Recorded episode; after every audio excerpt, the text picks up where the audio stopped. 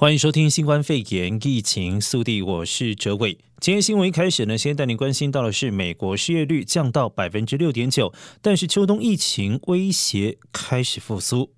美国十月新增超过六十三万就业人口，失业率降至百分之六点九，优于市场预期。但是秋冬疫情拉警报，服务业恐怕会受到严格防疫措施冲击，威胁夏季开始流失动能的就业复苏。而劳工部今天公布，十月非农业就业人口增加六十三点八万人，略逊于九月增加的六十七点二万人，失业率降低一个百分点，来到百分之六点九，优于市场预期的百分之七点七，也远低于四月经济因为防疫大规模停摆时破纪录的百分之十四点七。而十月劳动的市场复苏并不均匀，根据劳工部的数据显示。民间就业人口增加了九十点六万人，餐旅、商业服务、零售、营建业的就业显著成长，而公部门就业人口减少二十六点八万人，主要反映人口普查临时雇员减少。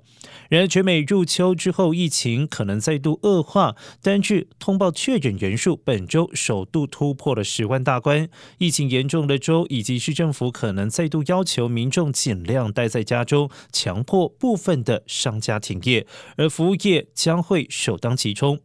而加上联邦政府协助小型企业渡过难关的资金见底，入不敷出的业者可能选择歇业或者瘦身，掀起另外一波裁员的风暴。而本周举行的总统大选，无论现任总统特朗普或者是挑战者拜登胜选，都将要面临疫情之下如何让经济持续复苏的考验。由于多个关键摇摆州的票数接近，总统大选结果难产，而拜登占据领先。但是特朗普阵营已经在多地提起诉讼，企图阻挠计票。而选战何时会落幕，充满变数。而在国会卡关多时的最新经济振兴方案，恐怕也会因此持续的延宕。而另外，美联储昨天结束十一月例会，官员决议基准利率保持在趋近于零，也未跟动春季展开的大规模资产收购计划。美联储主席鲍尔说，疫情对经济形成重大风险，如果有更多财政政策支持，将会有助于经济与劳动市场加速复苏。而继续带您关心到的是大选的消息，乔治亚州拜登、特朗普票数相当接近，当局将重新计票。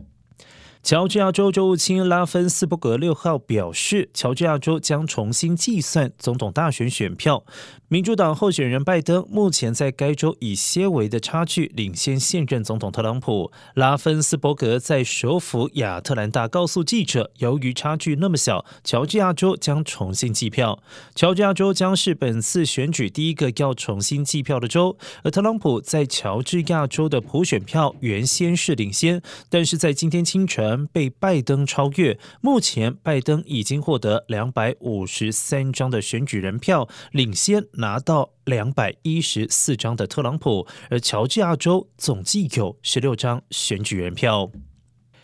而再来关注到的是，特朗普今天清晨推特发文称，选举还没有结束。总统特朗普六号清晨在乔治亚州以及宾州的得票领先优势遭到民主党对手拜登逆转。如果特朗普失去这两个选区的选举人票，等同于告别了白宫。特朗普先是透过竞选总部发布声明称选举还没有结束，随后在推特接连发文抨击宾州州长沃尔夫以及宾州最高法院接受迟到的邮寄选票是公然违宪。而特朗普在今天中午又推文质疑乔治亚州的军人选票到哪里去了呢？乔治亚州选举官员指出，还有约九千张的军人选票尚未寄回，如果赶在最后截止日前。就算有效。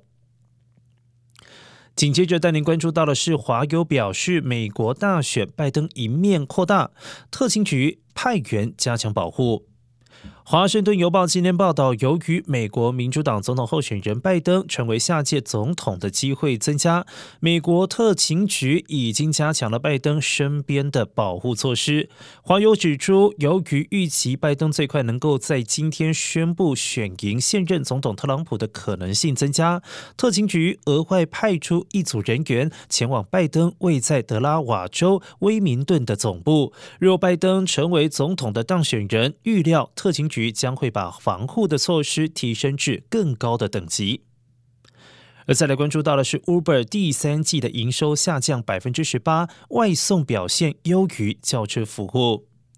轿车服务业者优步公司今天公布了第三季营收下滑，而其中餐饮外送营收比载客的本业还要多，显示消费者行为在新冠肺炎疫情期间大幅的改变，而且 Uber 应变得宜。美联社的报道，总部位在美国旧金山的优步公司在七月到九月的第三季亏损十点九亿美元，因为许多消费者在新冠肺炎疫情期间仍然不愿共乘汽车，而导致 Uber 今年第三季营收三十一点三亿美元，比起去年同期减少了百分之十八，而其中轿车、机车还有单车等租车的服务占十三点七亿美元，比去年同期骤减了百分之。五十三，而 Uber Eats 美食外送外卖服务创下了十四点五亿美元的营收，比起去年同期激增了百分之一百二十五。因为餐厅都靠 Uber Eats 外卖，以及消费者还保持着在疫情期间订外送的习惯，与 Uber Eats 的合作餐厅数量也增加超过了百分之七十。继续带您关心到的是在地的疫情消息，洛县的疫情反扑，职场确诊病例增加。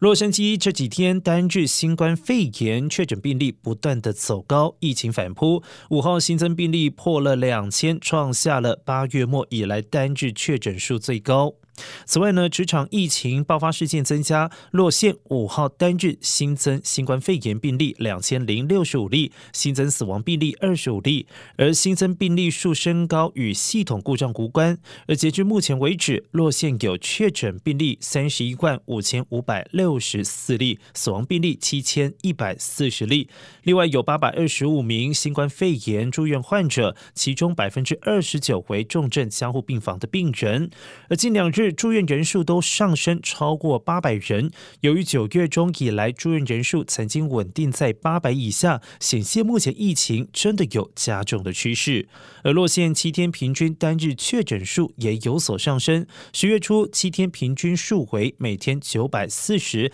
但是到了上周已经上升为一千两百七十股。另外一方面，洛县内职场疫情爆发案例明显的增加，例如九月六号到十九号两周之内有二十三起爆发案例，但是到了十月四号到十七号的两周，该数字为四十起。对此，洛县公共卫生局局长费雷尔表示，公共场所疫情爆发说明新冠病毒可以在多种情况之下传播，如果民众不做好防疫的措施，他们可能会无意识的将病毒传染给有基础疾病的人，使他们的健康还有生命会受到威胁。